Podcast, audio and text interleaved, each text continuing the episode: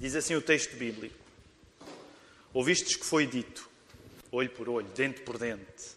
Eu, porém, vos digo: não resistais ao perverso, mas a qualquer que te ferir na face direita, volta-lhe também a outra. E ao que quer demandar contigo e tirar-te a túnica, deixa-lhe também a capa. Se alguém te obrigar a andar uma milha, vai com ele duas. Dá a quem te pede, e não voltes as costas ao que deseja que lhe emprestes. Que o Senhor abençoe a leitura da Sua palavra. Antes ainda de nos sentarmos, vamos ter oportunidade para nos saudarmos uns aos outros, sobretudo aqueles que nos visitam. Vamos fazer.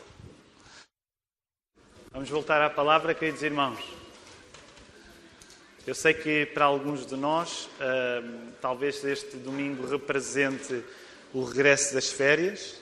Outros há que são sábios e que deixam precisamente para setembro as férias, não é? Ou pelo menos vão separando o período de férias e conseguem ainda ter algumas férias para gozar. Um, também quero dar, sobretudo àqueles que nos visitam, pela primeira vez, sejam bem-vindos. Não esqueçam, não saia deste lugar se tem alguma coisa carregando sobre si, se tem algum motivo de oração particular, uh, não saia deste lugar sem pedir que alguém ore por si. Os pastores e os diáconos e as pessoas desta igreja não fazem magia, mas nós temos um grande Deus. É verdade? Temos um grande Deus e Ele faz grandes coisas na nossa vida. Amém? E por isso estamos cá para nos ajudar uns aos outros. Portanto, mesmo que não conheça bem esta igreja, não tenha medo de apresentar as suas necessidades à igreja. Nós queremos orar por si e arranjaremos, faremos disso uma prioridade. Os pastores farão disso uma prioridade. Portanto, se está connosco e tem algum motivo de oração, pode deixá-lo escrito, mas por alguma razão pode querer que pode sentir a necessidade de oração hoje e nós gostaríamos de facto de que não saísse aqui sem, sem receber a graça de alguém orar por si. Estamos contentes, há pessoas que, que não estavam connosco e que estão a voltar, isso não vou estar a referir toda a gente, quero, não quero esquecer ninguém, mas a Kelly regressou. Também temos o João e a Karina. O João já tinha estado há umas semanas, mas vemos a Karina novamente. Portanto, há pessoas que estiveram longe e que estão a regressar. E isso deixa-nos muito, muito contentes. Também, sendo sincero convosco, meus irmãos, também para compensar um pouco, porque têm sido muitas as despedidas nos últimos tempos, não concordam comigo? Quase não há culto onde não acabemos a chorar, a despedirmos de alguém e por isso é bom que haja alguém a voltar. O Marco está ansioso, a Ana vai voltar para ele.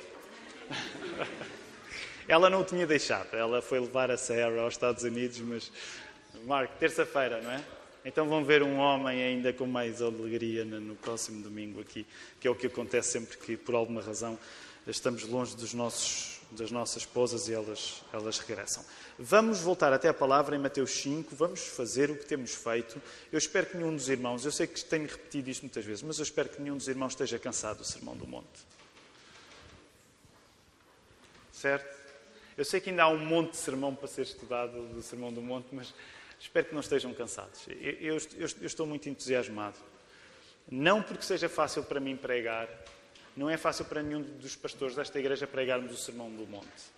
Em cada sermão nós sentimos que como é que vamos ser capazes de viver à altura daquilo que Jesus nos está a pedir. Mas depois somos lembrados, é Jesus que nos dá a capacidade. E então queremos encorajar-nos uns aos outros. Uh, queremos encorajar no exercício de memorização que vamos passar a fazer sem hesitação. Então, nós temos estado a sugerir, uh, desde que começámos a estudar este Sermão do Monte, um exercício simples de memorização das bem-aventuranças, também chamadas beatitudes. E é tão interessante. Esta semana uh, vi família Silva sempre aí no, no, no pelotão da frente da memorização das suas crianças. E eram as, as bem-aventuranças, precisamente. Portanto, imaginem, eh, pense assim, porque isso pelo menos é uma maneira que a mim me ajuda. Se a Salomé e a Noemi conseguem decorar as bem-aventuranças, você também consegue, certo? Aliás, o Manel foi mais longe e arranjou uma maneira um bocado mafiosa de ensinar a Maria Leonor a decorar uh, também textos bíblicos. Não sei se já viram, mas eh, a Maria Leonor sabe dizer um sabe dizer a palavra um, então o Manel ensina-lhe um verso que termine com um, então ele diz tudo, no final a Maria Leonor diz um, e é como se ela tivesse memorizado o verso todo. É assim que se faz, ok? É assim que se faz. Chama-se a isto encorajamento positivo. A pessoa pode só dizer uma sílaba, duas letras, um, mas a partir desse momento ela começa a acreditar em si mesmo e acredita que o Espírito Santo a pode usar. Eu não estou a brincar, começa aí, é assim mesmo que se faz. Portanto, se hoje não conseguir memorizar nada do Sermão do Monte, pelo menos memoriza a última palavra que vai estar a seguir o esquema da Maria Leonor. E a última palavra é vós, está bem? Pelo menos preocupe-se em dizer vós no final e já se vai sentir mais animado. Então vamos dizer as bem-aventuranças. Vendo Jesus as multidões, subiu ao monte e, como se assentasse, aproximaram-se os seus discípulos. E ele passou a ensiná-los, dizendo: Bem-aventurados os humildes de espírito, porque deles é o reino dos céus. Bem-aventurados os que choram, porque serão consolados. Bem-aventurados os mansos, porque herdarão a terra. Bem-aventurados têm fome e sede de justiça porque serão fartos. Bem-aventurados os misericordiosos, porque alcançarão misericórdia. Bem-aventurados os limpos de coração, porque verão a Deus. Bem-aventurados os pacificadores, porque serão chamados filhos de Deus. Bem-aventurados os perseguidos por causa da justiça, porque deles é o reino dos céus. Bem-aventurados sois quando por minha causa vos injuriarem e vos perseguirem, e mentindo disserem todo o mal contra vós. Regozijai-vos e exultai, porque é grande o vosso galardão dos céus. Pois assim perseguiram aos profetas que vieram antes de vós. Foi pouco, foi pouco. Estava à espera de um voz retumbante, mas foi um voz assim suave. Ora, vamos aí até, sem demoras, até ao verso 38. Hoje temos a ceia do Senhor para tomar e não gostamos de despachar a ceia do Senhor. A ceia do Senhor é uma parte fundamental de existirmos enquanto igreja. E por isso, hum, como um dos pastores, eh, o momento da ceia do Senhor quer sempre animar todas as pessoas a poderem juntar-se, todas aquelas que foram batizadas segundo o modelo bíblico que estão em boas relações com a sua igreja, então são chamadas no final a juntarem-se à ceia, a fazer sinal, porque pode dar-se o caso de não ser conhecidos os nossos diáconos e é chamada a tomar esta refeição. E esta refeição é cheia de significado. Também não quero despachar o sermão, mas vamos até lá. Volta, volta, novamente, volta a colocar os olhos na página, no verso 38, e entre o verso 38 e o verso 42.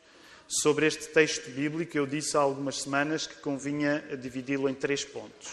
O primeiro ponto, que foi o primeiro domingo que dedicámos a falar sobre ele, é que aquilo que é razoável para Deus, Jesus ensina com radicalidade. Aquilo que é razoável para Deus, Jesus ensina com radicalidade. E esse foi o primeiro sermão sobre estes versos. O segundo sermão era acerca do princípio da não resistência física. Este princípio que Jesus está a pregar, de nós não resistirmos fisicamente, é um princípio que nós encontramos neste texto. É mais acerca de como Jesus implementa o seu reino de, do que acerca de como os homens devem reinar. Lembram-se, falámos nisso há duas semanas. Isto não quer dizer que um cristão, influenciado pelo princípio da não resistência física, não possa querer influenciar a sociedade a abraçar este mesmo princípio. Certamente isso acontece. Mas temos de reconhecer que a maior preocupação quando Jesus está a falar acerca de nós não resistirmos ao mal, não é uma crítica que ele está a fazer aos sistemas jurídicos políticos, mas é um caminho que ele está a indicar aos seus discípulos. E por isso chegamos à conclusão que é possível, como cristãos, nós seguirmos um princípio de não resistência física sem que isso nos leve a desprezarmos a importância de um sistema de justiça, com tribunais, com prisões, com polícia, com leis. Acreditamos que as duas coisas têm cabimento. Hoje, em terceiro e último lugar, o ponto que gostaria de sublinhar convosco é: só Jesus tem o poder de tornar a pior ofensa na melhor coisa que nos acontece. Só Jesus Cristo, Filho de Deus, Ele próprio Deus, tem o poder de tornar a pior ofensa na melhor coisa que te pode acontecer. Na prática, significa que pretendo repetir algumas vezes esta ideia durante o sermão. Que caso confies em Jesus, não deves ter medo do pior que te pode acontecer. Esta era uma ideia que eu gostaria ao longo do sermão repetir. Caso confies em Jesus, não tenhas medo daquilo que pode parecer para ti o pior. Não tenhas medo. Sabem que a ordem não tenhas medo é das ordens mais dadas ao longo de toda a Bíblia e, portanto, é uma coisa que eu quero repetir como a Bíblia repete, repete que é se tu confias em Jesus, não tenhas medo daquilo que pode parecer o pior que te pode acontecer. Porque Jesus tem o poder de reverter o pior que te pode acontecer na melhor coisa. Já alguém teve esta experiência? Já alguém teve a experiência de lhe acontecer uma coisa que, quando aconteceu, disse isto é o pior que me pode acontecer, e tempos depois, graças a Jesus, vocês dizerem aquilo foi o melhor que me aconteceu. Já alguém teve esta experiência? Algumas pessoas já tiveram. Sabem que eu gostaria, sou sincero, respeito, se não tiveram, não mintam. Mas eu gostaria ainda de ver mais pessoas a levantar as mãos. Sabem porquê? E eu sei que estou a simplificar muito e não me quero afastar do sermão.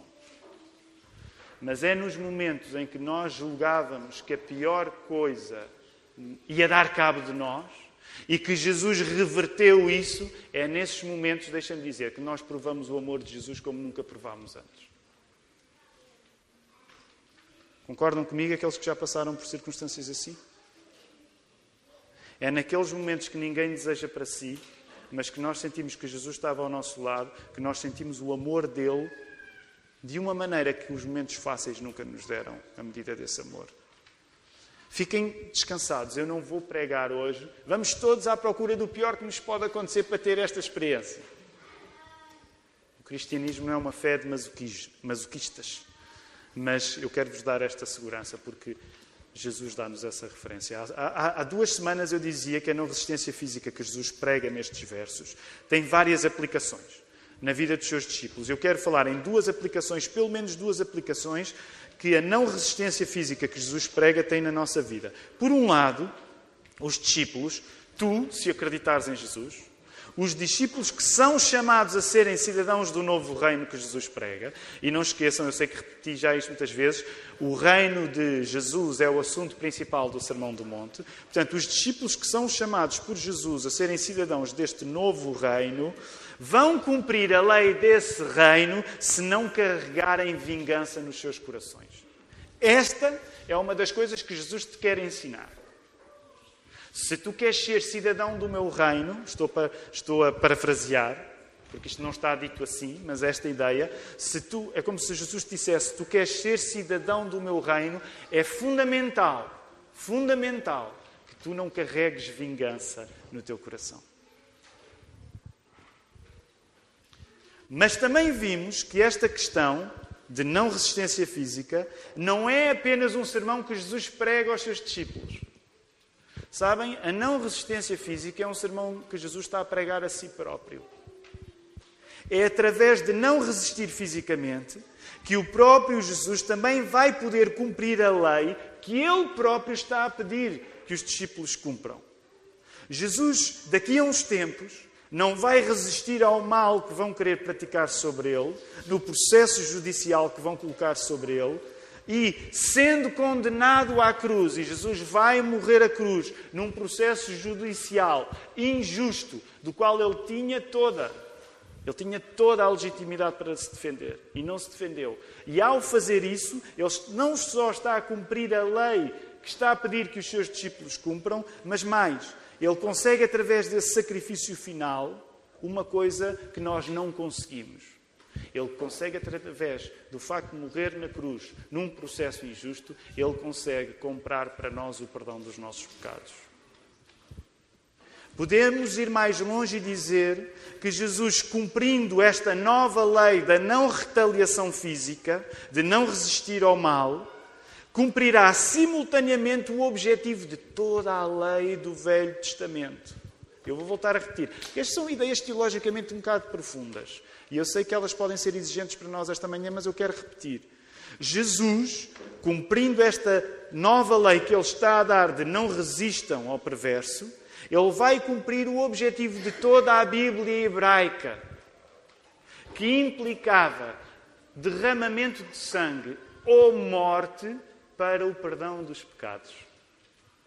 Não quero ficar muito tempo estacionado aqui, mas quero só dizer mais algumas coisas sobre isto. E sei que estou a abreviar muito. Quantos livros é que nós temos na Bíblia hebraica? São quantos livros? Na Bíblia ao todo são 66. Vou ajudar, são 27 do Novo. Logo são, no Velho são, fazer as contas, 39. Em 39 livros, peguem nas vossas Bíblias. Sabem que eu sou chato e às vezes gosto de.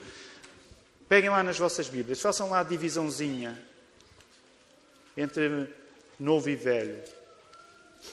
Olha, na minha não é assim tão grande porque é uma Bíblia de estudo. E como tem muita coisa, depois até parece que é ela por ela. Mas peguem lá na vossa Bíblia. Vejam lá a diferença entre as páginas do Novo e as páginas do Velho. Quem ganha a nível de dimensão?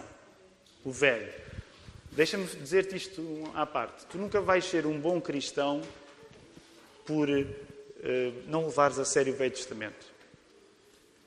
Tu precisas de conhecer o Velho Testamento. Aliás, havia uma heresia que era desprezar o Velho Testamento, que é chamado marcionismo. Nós não somos marcionistas nesta igreja. Até porque para nós compreendermos o que é que a vida de Jesus é, tu precisas de compreender o que é que o Velho Testamento esteve a dizer antes. Isso significa um, um, um grande sarilho na nossa vida. Sabem o que é? Significa que nós vamos ter de passar o resto da, da vida a estudar a Bíblia. E eu espero que isso não desanime ninguém, mas essa é uma das coisas que nós temos quando acreditamos em Jesus. Passamos o resto da vida a estudar a Bíblia. E sabem uma coisa? Apesar de ser um estudo, apesar de poder ser difícil, deixem-me dizer-vos: Salmo 119 diz que não há nada, não há nada como a pessoa deleitar-se no estudo da lei de Deus. Agora, o que eu te quero dizer é que nestes 39 livros, que são bem diferentes uns dos outros, no sentido em que há poesia, há história, há profecia, há tanta coisa diferente no Velho Testamento, mas há uma coisa que eu te quero dizer. Fundamentalmente, o Velho Testamento aponta para a ideia de que todos nós precisamos de ajustar contas com Deus. Neste caso, essa relação era vista sobretudo no pacto entre Adão, entre Adão, desculpem, entre Deus e o seu povo de Israel, e que essa é esse problema do nosso pecado só poderia ser resolvido no sistema que tinha sido criado para o relacionamento entre Deus e o seu povo, mediado por sacerdotes, só podia ser resolvido através de ou morte ou derramamento de sangue. Agora, eu sei que nós em 2018, se não compreendermos o lugar destas coisas no Velho Testamento, tudo isso nos pode parecer bizarro. Mas por isso é que eu te estou a dizer, quando Jesus está a dizer vocês não devem resistir ao perverso, eu não estou apenas a pregar para vocês, pessoal. Eu vou pregar isto para mim, porque eu não vou resistir ao perverso e, sendo isto aparentemente uma nova lei, eu vos digo que quando eu cumprir esta nova lei, eu vou cumprir todas as vossas velhas leis. Porque eu vou ser o sacrifício de uma vez por todas. E depois de mim vocês não vão precisar fazer mais sacrifícios como faziam antigamente. Percebem a diferença? Portanto, sim, por um lado, nós temos de ser chamados a não carregar vingança no nosso coração. Mas deixa-me dizer, o facto de Jesus não ter carregado vingança no seu coração vai além do facto de tu poderes não carregar vingança no teu coração. Porque Jesus consegue, através da sua morte, aquilo que todo o Velho Testamento pedia, que era a resolução do nosso problema com Deus. Não só a um nível pessoal, mas a um nível coletivo, e deixem-me dizer, a um nível cósmico. Por isso, nós somos tão obcecados pela crucificação. Porque a crucificação significa, sendo uma coisa terrível, significa uma coisa boa. Nós vivemos neste paradoxo. Jesus, cumprindo esta nova lei da não retaliação física, cumprirá simultaneamente o objetivo de toda a lei do Velho Testamento, que implicava derramamento de sangue ou morte pela resolução dos problemas dos pecados dos homens. Tudo isto significa que nós tratamos de assuntos vastos e teologicamente um bocado profundos. Não temos como ir a fundo em todos eles, mas neste momento eu quero que nós voltemos ao texto para sublinhar algumas coisas neste sermão. Vamos voltar ao 38 até ao 42. Algumas coisas devem ser sublinhadas neste sermão. Duas coisas. O poder que pode existir em sofrer uma injustiça sem o espírito de vingança. Isso é uma coisa que, que, é, que, está a percorrer. É uma linha que está a percorrer todo este sermão. O poder que existe quando eu sofro uma injustiça sem um espírito de vingança. E a segunda coisa é como é que, no caso de Jesus em particular, como é que Jesus suportar a pior ofensa possível pode ser a melhor coisa que nos acontece. Por um lado, uma afirmação, por um lado, uma pergunta. Mas antes de desenvolvermos estes dois pontos, é importante entendermos melhor o contexto das ofensas aqui em causa. Okay? E eu agora gostava de falar brevemente sobre as ofensas que estão aqui em causa. As ofensas que estão em causa no verso 39, 40, 41 e 42. Primeira ofensa, qual é a ofensa aí do verso um, 39? A ofensa de oferecer a outra face a quem acabou de nos ferir com uma bufetada. Concordam que isto é uma ofensa? Levar uma bufetada? Concordam que sim? Já alguém levou uma bufetada na vida aqui? Não, por favor. O quê? Tão poucos? Que nunca levou um estalo? Pronto, se calhar a bufetada é demasiado erudito para vocês. Um estalo, uma chapada, um chape.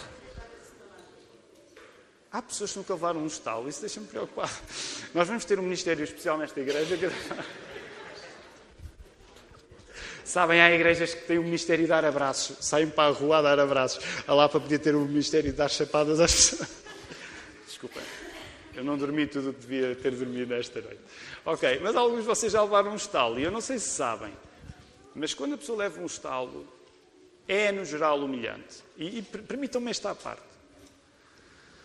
Eu até não creio que seja o recomendável para corrigir um filho. E aqui me confesso, eu, há, alguns filhos meus já levaram estalos. Mas, de facto, eu, eu, creio que nem sequer é uma maneira certa de corrigir uma pessoa. Porque o estalo tem, de facto, um poder de, vamos dizer assim, ataque frontal, literário e literal, uh, que se calhar nem sequer é uma boa maneira de corrigir alguém. Ainda por cima, não sei se acontece, e uh, perdoem-me este à parte acerca de estalos, mas muitas vezes o estalo, ou a chapada, ou a bufetada é aquela coisa que os pais fazem sem terem planeado fazer. É? Aquilo que costumamos dizer, quando dei por mim já tinha dado, a mão já tinha ido e a mão já tinha voltado. Não é? Há alguns pais maus como eu já vos aconteceu isso. E não é a melhor maneira de disciplinar, sem dúvida. Não é? Mas pensem, receber uma bufetada é o exemplo que Jesus resolve chamar.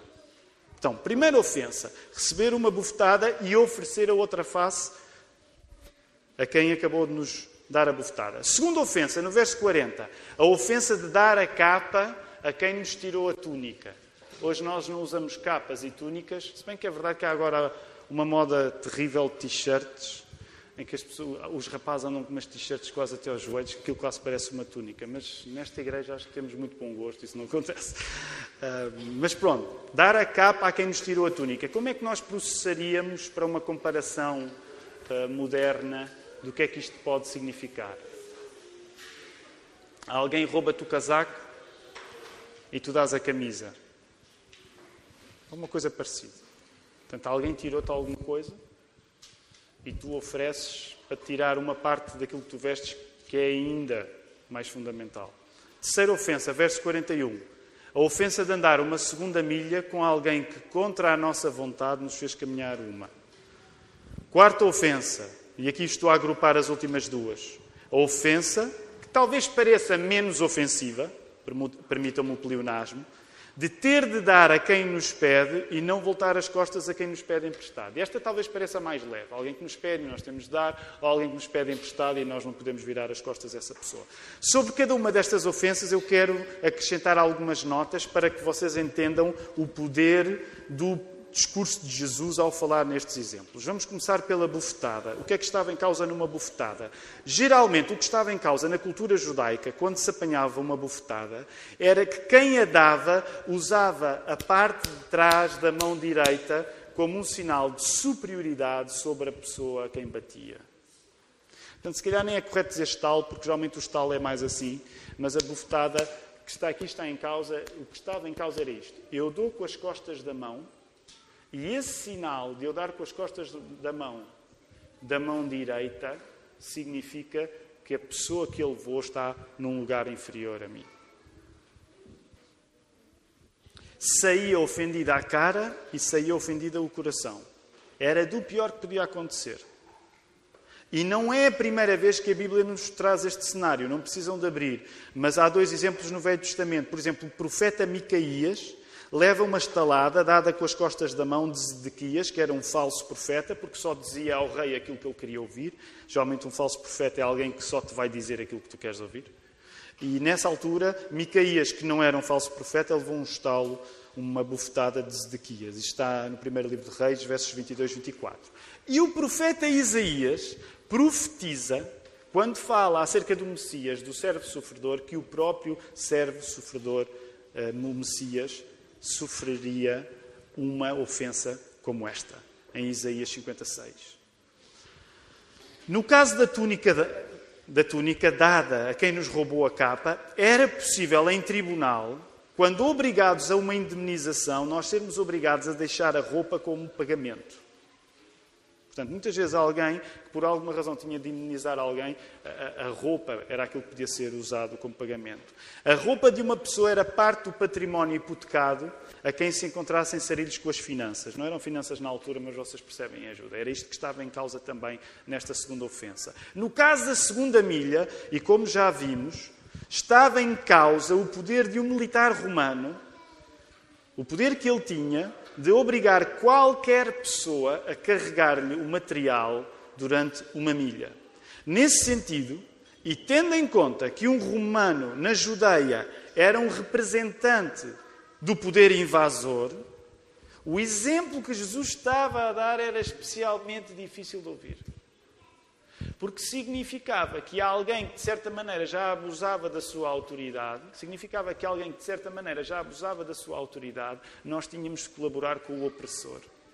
Era muito difícil ouvir isto. Imaginem, um bocado há filme, mas se, tiver, estivermos a ver um filme da Segunda Guerra Mundial, era alguém em Paris durante a ocupação nazi ter de colaborar com os nazis. Se calhar não é a melhor comparação, mas para vos dar a ideia do que é que estava em causa.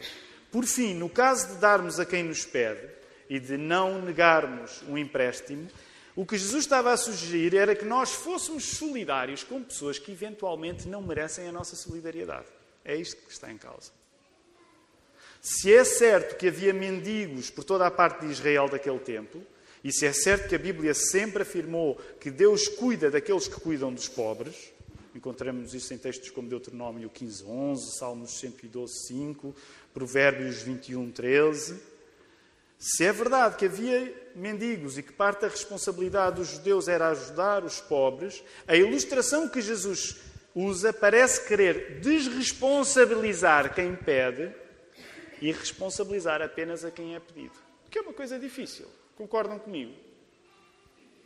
Jesus intencionalmente parece estar a usar a dizer: Olha, não interessa se a pessoa te pede se ela é séria ou não. O que interessa é que tens de responder. Portanto, desresponsabiliza a pessoa quem pede e responsabiliza a pessoa quem é pedido. O teólogo N.T. Wright diz sobre este assunto, e vou citar uma frase dele que eu acho que é feliz para, para hum, abreviar um pouco o que está a acontecer. Estes exemplos são como cartoons para ilustrar esta nova maneira de ser humano que Jesus está a apresentar. E o próprio Jesus praticou o que pregou, levando ele o pior tipo de equipamento romano sobre si, neste caso, a cruz. O Sermão do Monte não é fundamentalmente sobre nós, sobre mim ou sobre ti, até porque, se assim fosse, ia resvalar para o idealismo. O Sermão do Monte é acerca de Jesus e de como Jesus não pede nada para os outros fazerem que ele próprio não se ofereça para fazer. É suposto que os ouvintes reconheçam em Jesus a presença do próprio Deus, então. Percebem o que o Anti-Wright aqui está a dizer? Ele está a dizer: as coisas que Jesus está a pedir são tão extraordinárias, são tão fora do nosso alcance, que só alguém muito especial que está a pregar este sermão vai vivê-lo na prática. E tem de ser tão especial, tem de ser o próprio Deus junto de nós. Ou outra maneira de nós abreviarmos um pouco esta ideia. O não ataque cristão, a não resistência cristã, pode ser uma forma de ataque santo. Percebem? Quando Jesus está a dizer não ataques, não respondas, o que ele está a dizer é esse é o teu ataque. É tu não atacares. Vejamos nestes exemplos como Jesus, não resistindo, não desiste da justiça. Portanto, Jesus está a dizer: não resistam ao mal, Mas isso não significa que ele está a desistir da justiça. No caso da bufetada, bater de volta apenas ia manter o problema a circular. Por outro lado, oferecer a outra face podia ser afirmar isto: Tu podes bater-me de novo se quiseres, mas agora vais fazê-lo usando a palma da mão, tendo-me como igual e não como inferior. Percebem? Se a primeira bufetada era uma bufetada de superioridade, quando a pessoa se oferece, agora vais dar a segunda, mas na segunda estamos de igual para igual. O mesmo acontecia no caso da capa e da túnica. Envergonhando quem nos levava ao tribunal, dispondo-nos nós a corajosamente, se preciso, ficarmos nus à frente da pessoa. Queres levar tudo de mim? Leva. Não tenho vergonha da nudez que isso possa significar. No exemplo da segunda milha, se os soldados romanos de facto tinham o direito legal de obrigar alguém a carregar o equipamento deles por uma milha, a lei proibia a segunda. A lei romana proibia a segunda. Era como se Jesus estivesse a dizer aos discípulos: vira a mesa contra eles. Anda uma segunda milha e deixa o soldado eventualmente especado e eventualmente alarmado com o risco do seu superior saber que aquilo aconteceu. Ah, ele quer que andes uma? A lei dá-lhe razão. Anda a segunda. Que não só se calhar vais deixar, como nós dizemos em Portugal, não leva mal, vais deixá-lo à rasca, até porque ele vai ter medo de que o seu superior saiba que tu exigiste a fazer uma coisa que não podes. Que na prática não exigiu, mas tu é que tu tomaste essa iniciativa. No último caso, dar a quem pede não é necessariamente dar à pessoa aquilo que ela nos pediu. Temos alguma liberdade criativa de ajudar aqueles que nos pedem ajuda monetária. Percebem a ideia? Jesus não está a dizer que quando alguém te pede alguma coisa, tu tens de dar aquilo que a pessoa pediu. Tu podes dar a quem te pede aquilo que achas que essa pessoa precisa. Portanto, na altura em que alguém te pede alguma coisa emprestado, tu podes responder da maneira como achas que essa pessoa realmente pode ser ajudada, não na maneira como ela quer impor. Tudo isto significa que o mais importante, por exemplo, quando falamos em coisas, quando falamos em túnicas, quando falamos em, em coisas emprestadas, o mais importante não são as propriedades que tu tens, é o tipo de relacionamento que tu vais construir com as pessoas. Portanto, não te foques nos objetos que tu perdes quando ajudas em alguém. Foca-te no tipo de relacionamento que tu vais ter com a pessoa. Desde que o mundo é mundo, que as pessoas lutam para ultrapassar os momentos em que foram ofendidas. Todos nós somos humanos e conhecemos a experiência de nos sentirmos ofendidos. Não há religião que não sugira alguma solução em relação a este problema. E deixa-me dizer-te, no caso do cristianismo, a ofensa ocupa um lugar fundamental. Tanto é assim que na oração que Jesus ensinou, nós somos chamados a perdoar as nossas dívidas ou as nossas ofensas àqueles, da mesma maneira como perdoamos àqueles que nos têm ofendido. Certo? Portanto, a ofensa tem um lugar fundamental no cristianismo. Nós acreditamos que Deus se fez homem em Jesus também para tratar do problema da ofensa. Mais ainda, nós acreditamos que Jesus é Deus encarnado, Deus feito pessoa, que ao morrer na cruz resolve o problema da ofensa. Problema é esse da ofensa que vem do facto de o mal existir em nós. Se não existisse mal em nós, ninguém se sentia ofendido, nem ninguém era ofendido. Basicamente, nós conhecemos a experiência de nos sentirmos ofendidos por alguém, como nós temos o poder de ofender alguém. E Jesus faz-se homem para resolver este assunto. O assunto de tu poderes ser ofendido e o assunto de tu poderes ofender. Jesus faz-se homem para vir resolver esta embrulhada. Ele vem de fora do problema, porque Jesus nunca tinha ofendido ninguém. Ele vem de fora do problema para ser um mediador do problema não havendo nele o mal que em nós existe, para resolver o estrago que esse mesmo mal que em nós existe provoca. E esse estrago que o mal que nós temos dentro de nós provoca, tanto se aplica às ofensas que tu praticas em relação aos outros, ou às ofensas que os outros praticam em relação a ti, como às ofensas que tu praticas em relação a Deus. A coisa extraordinária é que para Jesus poder resolver o problema de sermos ofendidos e podermos ofender os outros, ele próprio teve de se expor a ser ofendido. Jesus não fazia parte do problema. Mas ele teve de se expor ao problema para nos poder para poder fazer alguma coisa acerca da nossa vida quando nós nos sentimos ofendidos ou quando nós ofendemos os outros. A diferença é que, tendo Jesus nunca feito mal a algum, a exposição dele à ofensa pode chegar onde nenhuma exposição à ofensa de qualquer homem ou de qualquer mulher pode chegar. Podemos dizer com alguma liberdade verbal que Jesus, ao expor-se a sofrer o mal quando ele nunca fez mal, pode fazer um curto-circuito no mal a nível cósmico. Percebem a ideia?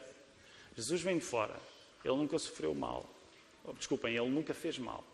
Ele expõe-se a sofrer o mal, que é o nosso problema, conosco próprios, com os outros e com Deus. E quando ele, nunca tendo feito alguma coisa errada, aceita que o mal seja colocado sobre ele, ele faz um curto-circuito no mal para que o mal possa ser resolvido de uma vez por todas. É por isso que nós acreditamos que o sacrifício de Jesus na cruz pode resolver o problema de outras pessoas que não são Ele, que somos nós. É isto que quer dizer o tema do nosso sermão de hoje. De só Jesus ter o poder de tornar a pior ofensa, que neste caso foi a sua crucificação, a melhor coisa que nos pode acontecer. Acredita uma coisa, esta comparação eu sei que ela é um pouco básica, mas podendo ser grandes os teus problemas, eles dificilmente estarão na dimensão do problema de Jesus foi ser crucificado. O problema do mal pode ser resolvido porque o sacrifício de Jesus tem um poder tal que paga os prejuízos das nossas ofensas contra os outros, paga os prejuízos das ofensas dos outros contra nós próprios e paga os nossos prejuízos das nossas ofensas contra Deus. E muitas pessoas perguntam: mas isto é injusto? Isso não faz sentido. Eu não sei se vocês lembram quando estávamos na escola ou na tropa, e eu vou dizer na tropa apenas para aqueles que foram à tropa porque eu não fui, mas quando estamos na escola ou na tropa, muitas vezes há uma maneira de disciplinar a turma que é alguém fez uma asneira, mas o castigo vai para todos. E geralmente, na minha altura, quando eu estava na escola, dizia-se paga o justo pelo pecador. Não é? E há uma parte de nós que acha sempre isso injusto. Que injustiça? Foi o Ricardo, não fui eu. Agora eu vou ter que pagar por ele. Na tropa eu sei que isto não pode ser. Marco, alguma vez tiveste de, de ter algum esforço maior na tropa por um erro de alguém? Muitas vezes? E alguma vez foste tu a cometer? Alguma vez foste tu a causar que. Estão a ver? Os nossos pastores confessam os pecados. Eles não fingem que, que eram bons meninos na tropa. Um, e alguém pode dizer: Olha, eu acho interessante essa ideia, mas ela não faz muito sentido. Aliás, a Perry Smith, que é uma cantora que alguns de nós gostamos, eu gosto, ela dizia: Jesus morreu pelos pecados, mas não foram pelos meus. Morreu por pecados de alguém, mas não foram os meus.